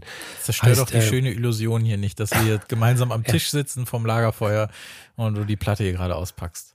Genau, ich ziehe das jetzt mal aus dem Regal raus. Da ist es. Ähm, das ist äh, Wormin von äh, Tara Nomi Doyle. Das ist ihr zweites Album. Eine 24-jährige Singer-Songwriterin mit norwegisch-irischen Eltern, äh, geboren und lebt in Berlin. Und wenn mich nicht alles täuscht, hatten wir sie schon mal bei Track 17 in irgendeiner Form. Also äh, wahrscheinlich bei der Playlist. Uh, Down with You, ihr allererster Song, Ge den hattest du 2018 mitgebracht. Genau, lang, genau. Lang äh, das war ihr allererster Song und der ist auf äh, Martin Hosbach erschienen, dem Label von Martin Hosbach. Und ähm, der Song hat mich damals sofort gekriegt, äh, wegen dieser eigenwilligen Stimme, ähm, obwohl mir Gesangsstimmen eigentlich egal sind. O oder Gesang überhaupt, aber das spielt jetzt mal keine Rolle. Ähm, 2020 ist dann im Frühjahr ihr Debütalbum äh, Alchemy erschienen, das mich in meiner Meinung zu der Künstlerin weiter bestärkt hat. Das war äh, wunderbare Singer-Songwriter-Musik mit sehr eigenwilligen Kompositionen und Arrangements. Manchmal ein bisschen zu dick aufgetragen, aber das gehört wahrscheinlich zum Konzept. Äh, manchmal hat es was von Chansons gehabt oder vom Musiktheater, ohne wirklich Chanson oder Musiktheater zu sein. Ähm, und über allem natürlich diese Wahnsinnsstimme von äh, Tara Naomi Doyle, die von Kritikern immer gern mit der von Kate Bush verglichen wird, mhm. weil alle Stimmen, die ein bisschen anders sind als äh, der Durchschnitt, die werden dann mit Kate Bush verglichen. Also es ist zumindest was die äh, Exzentrität betrifft ein äh, passender Vergleich, aber nicht unbedingt von der Stimme. Äh, ja, und inhaltlich ging es auf dem Album um die Theorien des Schweizer Psychiaters C.G. Jung über die menschliche Psyche. Jetzt ist also äh, Vermin erschienen, das zweite Album. Und ähm, alles wird ein bisschen größer und äh, mächtiger, will ich mal sagen. Mhm. Äh, das Album wird in Zusammenarbeit mit dem Label Modern Recordings veröffentlicht, äh, was äh, weltweite Aufmerksamkeit garantiert. Also wozu das kleine Label Martin Hosper wahrscheinlich nicht in der Lage gewesen wäre. Äh, produziert hat ein äh, äh, Grammy-Gewinner Simon Goff und es gibt ein inhaltliches Konzept. Es geht um Ungeziefer oder Tiere, die man äh, nicht so süß findet wie die Katzen auf Instagram. Also um Motten, Würmer, Moskitos, Spinnen, Schnecken, Schlangen. Und äh, laut äh, Tara Naomi Doyle sollen die als Symbol dafür stehen, was in den Menschen Ekel erzeugt. Und blei sie bleibt damit wieder bei äh, C.G. Jung. Äh, es geht ganz allgemein um die dunkle Seite der Psyche. Äh, musikalisch hat sich das Musiktheatralische von den Arrangements mehr in die Stimme der Sängerin verlagert. Die Songs mhm. sind eher minimalistischer gehalten und äh, haben jetzt mehr so eine kammerpoppige Anmutung. Es gibt auch äh, positive Fremdkörper, wie zum Beispiel Mosquito, das überwiegend a cappella aufgenommen äh, zu sein scheint. Und ähm, das Album ist ein wunderbares Beispiel dafür, dass selbst in seinem alten Genre wie, wie Singer-Songwriter die Möglichkeiten noch nicht ausgereizt sind. Es gibt verschiedene Parameter natürlich in dem Genre Stimme, Gesang, Komposition, Arrangement, Instrumentierung und die sind hier alle ähm, auf sehr künstlerische Art und Weise austariert. Ähm, für die Playlist habe ich den Song Crow ausgewählt, weil das einer der schönsten Songs aller Zeiten ist. Einer der schönsten Songs aller Zeiten. Ja. Fantastisch, okay. Ähm, ich habe mich mit der Dame nur damals auch kurz beschäftigt, als du sie mit auf die Playlist gebracht hast. Und da gab es ja nicht viel anderes. Habe mir dann aber die erste dazugehörige EP nochmal angehört und fand das echt schön. Und ähm, finde diesen, diesen Ansatz, diesen inhaltlichen Ansatz, dieses ähm, äh, Vermin, dieses zum einen äh, sei mein im Norwegischen, aber dieses äh, Warmen, dieses Ungeziefer im Englischen, äh, finde ich inhaltlich eigentlich ganz stark, das so miteinander zu verknüpfen. Also, dass es sich nie, dass es nicht wirklich um, um Tiere in dem Sinne geht, sondern wie wir äh, Tiere besetzen, mit welchen Eigenschaften und wo wir die dann auch in zwischenmenschlichen Dingen, aber auch in, ähm, ja, in, in, uns selbst finden, wie wir miteinander umgehen oder wie das umgesetzt werden kann, eben zum Beispiel in, in, in Caterpillar das eben sich mit einem ja, Kokon aus Depressionen im Lockdown lockt und so weiter. Und ähm, das fand ich inhaltlich äh, sehr interessant. Da habe ich mich, äh, da habe ich mich gerne reingedacht und das so ein bisschen verfolgt und mir dann auch nochmal ihr erstes Album angehört, was ja dann doch echt einen ziemlich anderen Sound hat. Also jetzt sind wir wieder bei einer Musikerin, die sich dann doch sehr verändert hat im Laufe der Zeit musikalisch und so diesen, diesen Indie-Gewand ein bisschen, äh, dieses Indie-Gewand ein bisschen abgelegt hat, um dann eben diesen, diesen Chamber-Pop zu spielen, der eben auch zu diesen Songs und den Inhalten ganz gut passt und das gefällt mir sehr gut. Ich fand übrigens äh, interessant, dass man sich auf ihrer Webseite, äh, das gibt's ja häufiger, dass es da Texte gibt, aber du kannst ja auch die Akkorde runterladen, falls du die Songs nachspielen möchtest. Also wenn du heute Abend noch nichts vorhast, ähm, dann kannst du da einige Songs nachspielen. Das finde ich irgendwie ganz cool als, als Service, weil warum nicht? Ja. Müsste man nur noch ein Instrument spielen können. Ja, kann, kannst du irgendein Instrument spielen? Gibt es da irgendwas? Leider nein. Gar nichts? Nein. Ähm, ja. Ich Und du? Nee, nicht wirklich. Ähm, Triangel vielleicht. Nicht, nicht mal Blockflöte. Nicht, nicht mal Blockflöte. Oh Gott, nee. Nee, das ähm, war, war nicht so meins. Ich fand, das hat immer so komisch geschmeckt, diese, diese äh, Ja, Blockflöte ja. im Mund zu haben. Und das wurde dann alles so komisch äh, siffig. Das, äh, nee, hat mir Mhm. nicht gefallen.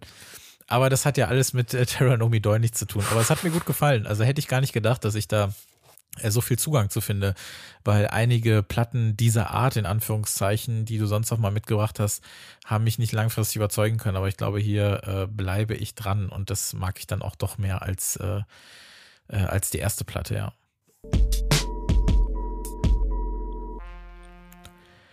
Kommen wir jetzt zu einer Band, die ich ein paar Mal in diesem Podcast erwähnt habe, weil es zwei Songs auf ihrer Playlist gibt. Ich habe sie sowohl in diesem Rahmen als auch im Rahmen des zuletzt gehört zwischendurch erwähnt. Es handelt sich um die ruhigste dieser neuen London-Bands, wenn man so möchte, um ein Quartett aus London namens Death Crash und ihr jetzt erscheinendes oder beziehungsweise letzte Woche erschienenes Debütalbum Return.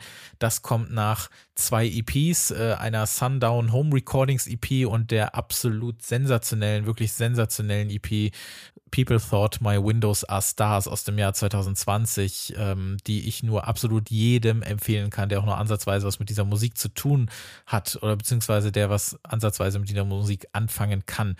Äh, Death Crash ist eine Post-Rock, Emo, Slowcore-Band, die im Gegensatz zu diesen äh, krawalligeren äh, Post-Punk-Bands äh, eben eine ganz andere Rolle spielt. Auch Dan Carey, der Produzent auf Speedy Wonderground, hat sie mal hervorgehoben als Band, die alles ein bisschen anders macht in dem Fall, wenngleich ihre Musik jetzt nicht unbedingt etwas ganz Neues darstellt, aber who cares, äh, wer braucht, wer braucht das auch? Also äh, diese Unterhaltung führe ich eh nicht so gerne. Ähm, sie waren Anfang 2020, glaube ich, auch Vorband für Black Country New Road und ähm, diese, also Death Crash, haben Black Country Road auch für ähm, Ants from Up There beeinflusst, weil sich äh, Black Country Road äh, trauten, den, den Space, den Raum in den Songs mal zu nutzen und ein bisschen runter vom Gas zu gehen. Also ähm, ähm, äh, die Band hat äh, durchaus nach dieser Tour auch gesagt, dass sie sich viel von ihnen abgeschaut und abgeschaut haben und übernommen haben für das, wie sie ihre Konzerte spielen möchten und wie sie Songs komponieren möchten. Ähm, ja, sie nehmen halt eine ziemliche Sonderstellung ein. Auch ihre Artworks sind meistens eigentlich nur so kalt wirkende Landschaftsfotografien. Man soll sich gar nicht so sehr für, für sie als Person interessieren. Und ähm, ja, es gibt diese, diese Emo-artigen Vocals, teils gehaucht. Es gibt sehr zerbrechliche Gitarren. Selbst der emotionalste äh, Schredder-Ausbruch kommt eigentlich nur mit so einer Wall of Tears äh, daher und es bleibt immer noch so zurückhaltend as fuck. Und ähm, Sie selbst sagen über sich, dass sie eine Post-Rock, Slowcore, Melodic, Post-Hardcore-Band sind und äh, besser kann man es doch eigentlich nicht beschreiben. Äh, sie sagen, we play slow, long songs using guitars, drums and dynamic range und äh, jeder, der so ein bisschen ja, Dynamik in der Musik vermisst, sollte sich vielleicht mal einen dieser acht bis zwölfminütigen äh, Death Crash Songs äh, anhören. Und ähm, das ganze Album spielt auf das ein, äh, geht 65 Minuten lang, hat glaube ich zwölf Tracks. Äh, es gibt ein paar Interludes, die sind zwei Minuten lang, aber viel davon geht dann auch wieder zehn Minuten, weil sie eben diese traumhaften Build-ups äh, in den Tracks drin haben, dieses doch sehr äh, getragene, dieses verschleppte, aber auch dann dieses ja doch groß emotional in ihrer Musik und ähm, diese Post-Rock, Emo, Slowcore-Geschichte, das ist was, was mir nicht so viel unterkommt. Ich mag auch Slint, ich mag auch Sachen wie, äh, wie das da ganz gerne. Aber aktuell finde ich, gibt es trotzdem keine Band, die so wirklich klingt wie sie. Kannst du da was mit anfangen? Ähm, darf ich aus unserem, aus unserem geheimen Vorgespräch zitieren? Sehr gerne. Äh, Christoph hat die Befürchtung äh, geäußert im Vorgespräch, dass ich dieses Album scheiße finde. Und ich muss sagen, ich kann seine Erwartungen leider nicht erfüllen. Ich finde das sehr, sehr, sehr, sehr gut.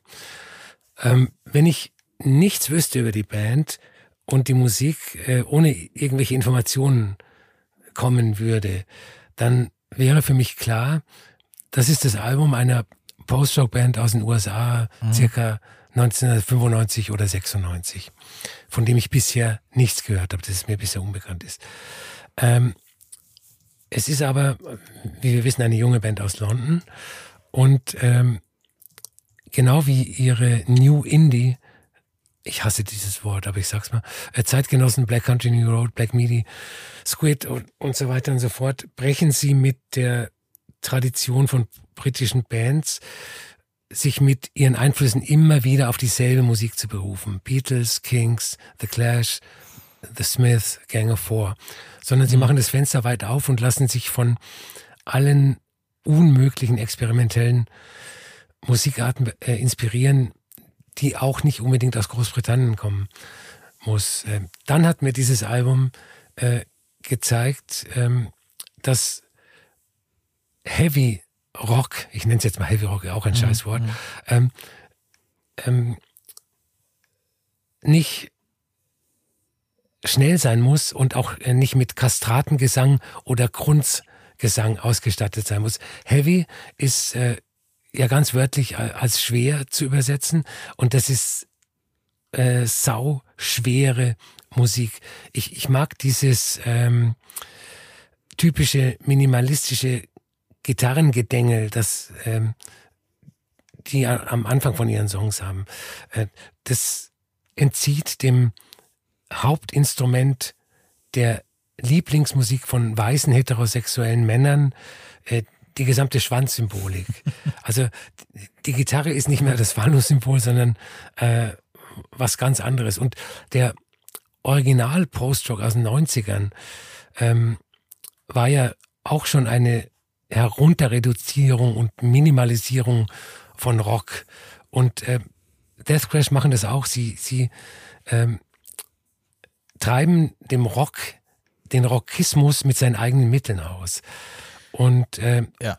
Ich, Kafka ich hätte gesagt, die, die Gitarren sind die Axt für das gefrorene Meer in uns. Worte wie Felsen. Ähm, und ich mag dann, wenn dieses äh, Gitarrengedängel und dieser Minimalismus plötzlich zu einem Gitarrensturm anschwillt, um, um dann gleich wieder abzuebben. Also da, wer was über Dynamik in der Musik lernen will, der, der äh, sollte sich dieses Album unbedingt anhören. Ich finde, dass die Platte, also erstmal freue ich mich, dass ich äh, so, so, falsch lag wie selten zuvor. Zumindest, also ich, also ich habe mir zumindest vorstellen können, dass dir das halt irgendwie äh, gar nichts gibt, aus, aus vielerlei Gründen. Vielleicht, weil es dich auch an Musik erinnert, äh, die, ähm, die du als unangenehm empfindest. Das äh, bin ich froh, dass es anders ist. Das Album versprüht halt eine gewisse Nostalgie aufgrund nichts anderem als der Musik selber und ihrer Eigenart. Das hat, glaube ich, zum einen damit zu tun, weil sie auf sehr melancholische Momente vertraut, auf Elemente wie auch zum Beispiel diese Vocal Samples, ähm, die es dann manchmal gibt, oder diese so im Hintergrund mhm. äh, umherlaufenden äh, Gespräche, während es so klingt, als sitzt da einer irgendwie auf einer Terrasse und spielt Gitarre, so gefühlte Erinnerung irgendwie, also so auf eine ja. Instrumentierung, die unabhängig vom Inhalt so klingt, als wäre es so der richtige letzte Sommer, bevor das Leben beginnt. Also ähm, ich die kommen zwar aus London, aber ich denke bei dieser Musik immer an gelbe Schulbusse und Skateboardkäufe ja. im Jahr 2002 ja. so ein bisschen und ähm, das ist das eine und dann ist eben dieser erwähnte geflüsterte emotionale Nichtgesang zum anderen aber auch, weil das Musik ist, die heutzutage relativ selten Thema ist, die sicherlich viele Menschen eben mit den späten 90er bis frühen Nullerjahren ganz automatisch verbinden, so ganz ungewollt, mhm. auch wenn die Musik das alles gar nicht beschwört, sondern einfach nur wie sie ist, tut sie das und so eben eine Verbindung entsteht, die vielleicht eben gar nicht gewollt ist. Zumindest wird sie halt von Seiten der Band nicht so kommuniziert, aber eben weil Bands wie die großartigen Duster, aber auch in Teilen Slint oder ab und an Mogwai eben auch eine Rolle spielen, wie so Late 90s, so College Emo. Bands wie American Football, deren erstes Album ich total mag, was eigentlich auch mittlerweile komplett so durchmimifiziert ist. Und ähm, ich glaube, dadurch entsteht schon so eine, so eine, ja, melancholische Verbindung zu irgendwie einer anderen Zeit, die die Band gar nicht so richtig heraus, heraufbeschwört, aber die so automatisch kommen. Weißt du, was ich meine? Hm, genau. Ja. Ähm, also, man könnte mir natürlich auch äh, vorwerfen, dass ich das nur gut finde, weil ich die, die 90er toll finde, weil ich da äh, 20 Jahre jünger war oder 25 Jahre jünger war als jetzt. Aber mir geht's wirklich um die Musik und die ist äh, zeitlos gut. Also genauso wie äh, die Musik von Shellac oder von, von Tortes oder mhm. wem auch immer aus den 90er Jahren immer noch gut ist, ohne dass ich dann da sitze und denke, ah, wie schön das damals war und wie schlecht heute alles ist. Ich mag die Platte einfach auch sehr gerne, weil sie nicht ihren ganzen Sound wieder umschmeißt, sondern im Prinzip auch jetzt das Erwartete liefert, so wie ich die Band kennengelernt habe durch die EPs, aber das eben nochmal ein Stück weiter perfektioniert. Das ist wie bei dem Opener Sundown, der benannt ist nach ihrer ersten EP. Der macht auch was, was viele ihrer Tracks machen. Ne? So eine Gitarre wird leise angespielt, dann schreddert sie sich so in den Raum, verhallt in irgendeiner Ecke, während eine andere, so, so klingende Melodie angedeutet wird, ist diese kaum hörbaren Lyrics und ähm, ja, die irgendwie so so klingen, als dürfte keiner wissen, was er da singt, so als hätte, als hätte er irgendwie seine, seine, seine Tagebücher wiedergefunden oder so. Und dann kommen eben diese Elemente nochmal zusammen für so einen Ausbruch, der dir einfach das Gefühl gibt, so da explodiert jetzt noch mal kurz was, aber alles auf so eine zurückhaltende Art und dann fängt schon wieder der nächste Track äh, an. Und selbst in diesen neusigen Gitarrenmomenten finde ich klingt das alles so immer stark einsturzgefährdet, also als wäre das alles nicht so, als könnte das alles nicht so ewig bleiben. Und ähm, ganz, ganz, ganz, ganz stark finde ich den Track Unwind, der auch auf der Playlist landet.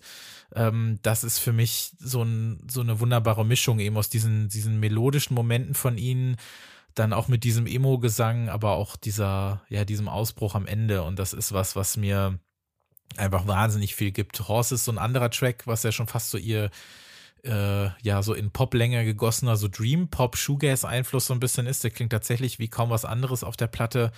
Dann gibt es so diese Interludes, Matt Song und Wrestle with äh, Jimmy, wo wir zum, zum einen nur so eine Gitarre hören und wie schon erwähnt, diese kaum hörbar miteinander sprechenden Stimmen und dann eben bei Wrestle with Jimmy wird es dann eben komplett ins Gegenteilige laufend, etwas lauter.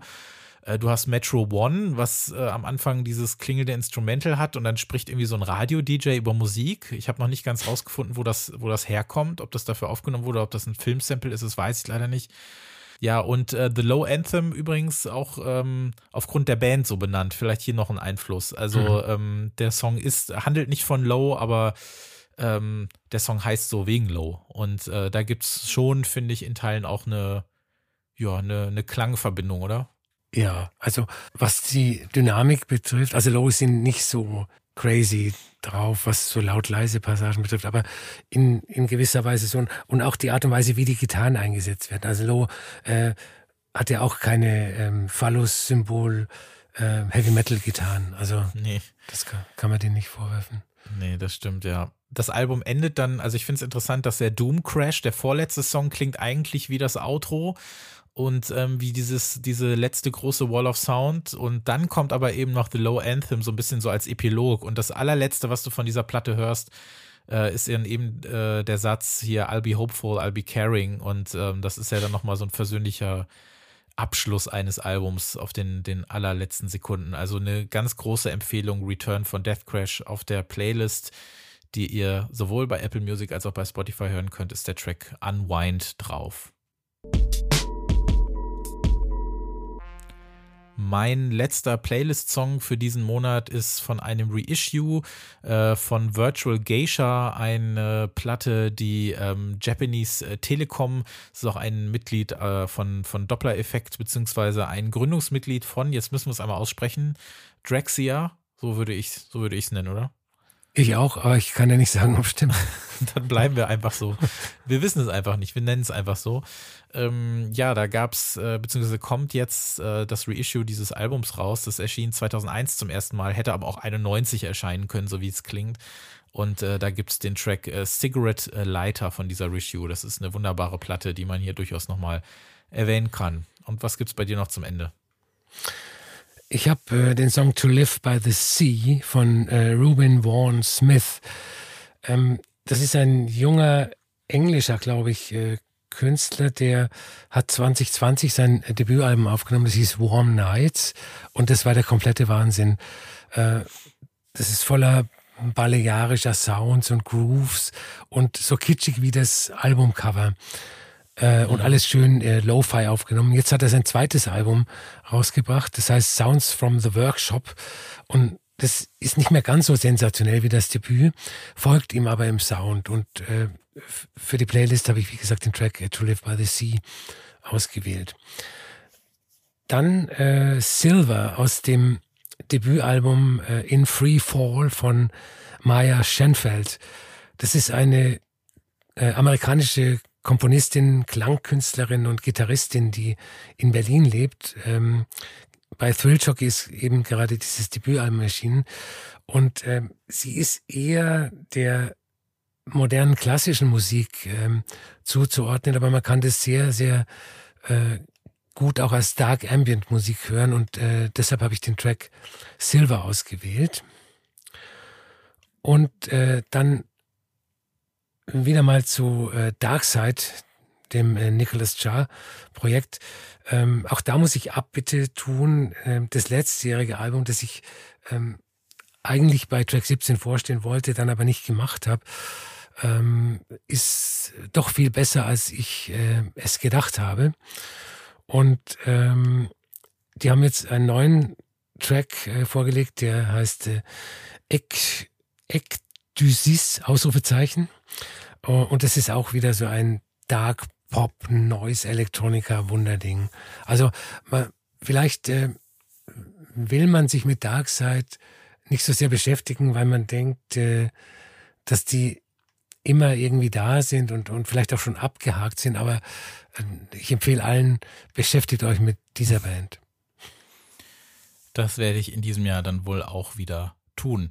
Beschäftigt ihr euch bitte alle mit unserem Podcast, Track 17, der Musikpodcast, den ihr überall hören könnt, wo ihr Podcasts hören könnt. Und wir würden uns sehr freuen, wenn ihr den Podcast abonnieren würdet und dort, wo ihr hört und wo das möglich ist, äh, eine Bewertung da lasst. Bei äh, Apple Podcasts bzw. iTunes geht das ja schon lange. Auch bei Spotify kann man mittlerweile Podcasts bewerten. Also geht doch sehr gerne mal äh, in die App und klickt dort auf die fünf Sterne. Das würde uns wirklich sehr, sehr helfen. Vielen Dank dafür. Gleichfalls auch, was das Abonnieren der Playlist angeht. Wie gesagt, das geht ab sofort auch bei Apple Music und eben weiterhin bei Spotify, wo ihr auch alle Folgen direkt auf der Playlist findet. Albert gibt es als TheTheAlbert weiterhin auf Instagram und Twitter, mich als at Christopher Gift. Die Links gibt es aber auch alle in den Show Notes und in unserem Linktree. Und wir kommen dann in zwei Wochen wieder mit äh, Feature Nummer 21 und ähm, schreibt uns doch sehr gerne auch an info at track 17 Podcast. Ähm, ja, wie euch die Platten der heutigen Ausgabe gefallen haben. Also wie seht ihr das mit der Ends from Up There von Black Country New Road? Ähm, konntet ihr mit Molly Nielsen was anfangen? Wie sieht's aus bei Death Crash? Wie sieht's aus bei Terranomi Doyle oder bei Shinichi Atobe? Und in einem Monat geht's dann weiter mit der nächsten Review-Folge und wie gesagt in 14 Tagen mit dem nächsten Feature. Bis dahin, vielen Dank fürs Zuhören. Vielen, vielen Dank und dann bis zum nächsten Mal. Tschüss. Tschüss.